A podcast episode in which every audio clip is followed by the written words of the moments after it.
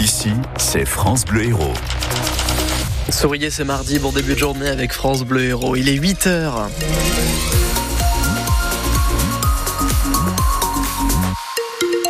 Sur les routes, ça se passe bien. Vous aviez prévu par contre d'aller à Marseille depuis euh, Montpellier. Je vous conseille de prendre l'intercité de 9h01 parce que si vous aviez anticipé celui de 11h, il y a déjà une heure et demie de retard euh, sur ce train.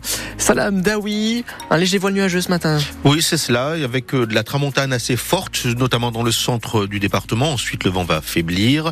Pour les températures maximales, à Montpellier 18 degrés, à Béziers 17 degrés, à 7 17 degrés également, et 16 degrés pour l'Odève.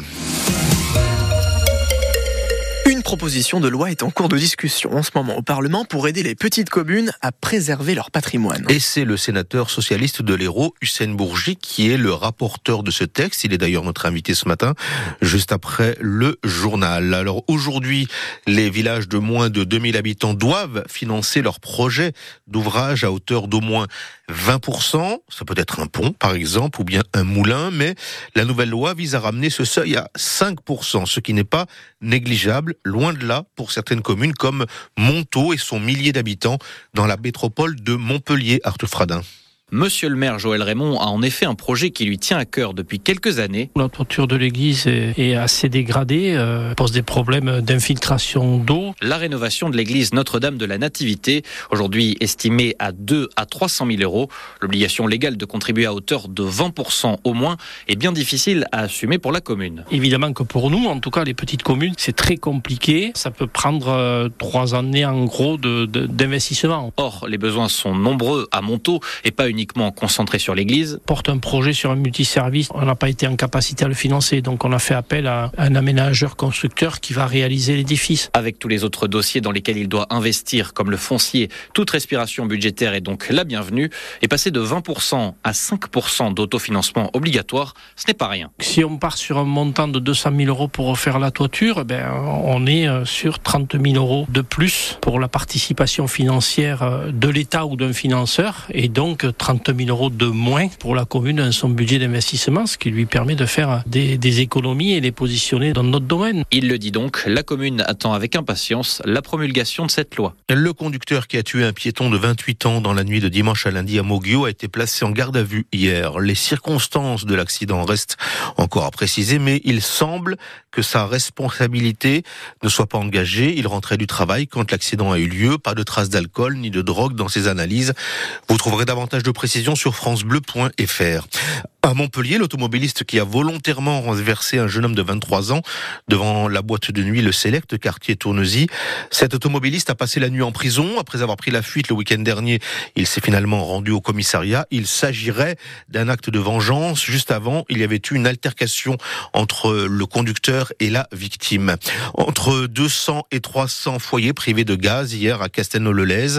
On leur a coupé en début d'après-midi le temps de réparer une fuite provoquée par un, par un engin, une chantelle, une, une, une, pelleteuse, pardon, accidentellement sur un chantier. La circulation de la ligne 2 du tramway a été momentanément interrompue. France Bleu Héros 8h03 et c'est vraiment une carrière remarquable qui a été euh, saluée à Mirval. Fidélité et longévité. Janie Maturana a passé toute sa carrière au sein de la société Présence Verte, auxiliaire de vie pendant 40 ans dans un secteur difficile qui d'ailleurs aujourd'hui a du mal à recruter. Pourtant, elle, elle a beaucoup, beaucoup aimé son métier.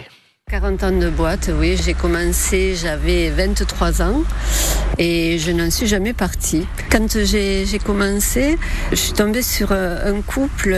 Ils avaient eu des déboires avec une ancienne euh, aide à domicile. Donc je suis arrivée et tout était fermé. Les placards, les armoires, les portes. Et très vite, il y a un climat de confiance qui s'est installé et tout s'est rouvert les placards, les portes, la parole.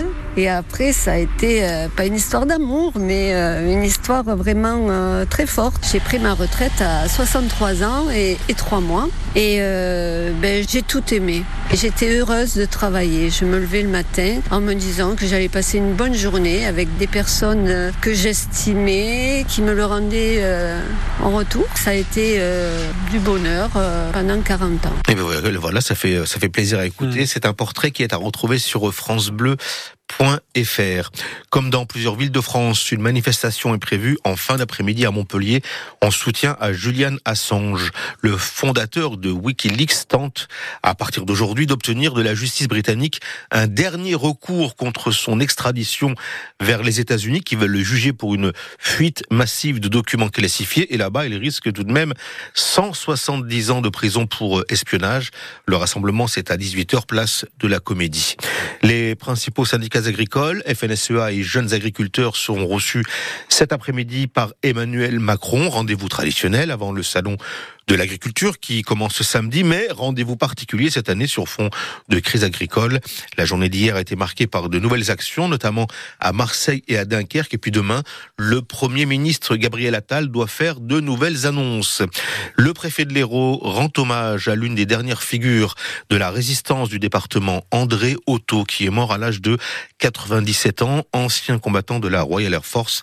Il était le président honoraire du musée de la résistance et de la déportation de Castelnau-le-Lez les obsèques se déroulent demain en début d'après-midi à Montpellier au complexe funéraire de Gramont. Un Montpellier hein, pour euh, entraîner l'Olympique de Marseille. Oui, c'est Jean-Louis Gasset hein, qui a été appelé pour redresser la barre du club seulement 9e au classement de la Ligue 1.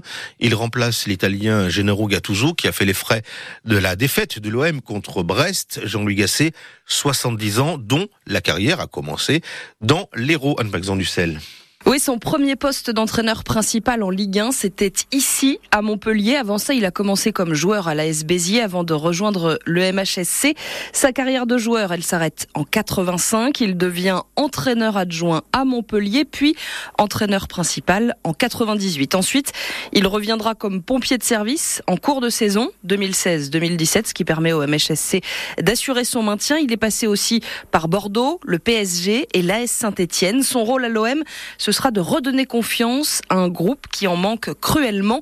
Hasard du calendrier, le prochain match de Marseille en championnat, c'est dimanche et c'est face à Montpellier. Et bien évidemment, ce match sera retransmis en direct et en intégralité sur France Bleu avec Bertrand Queneut au commentaire.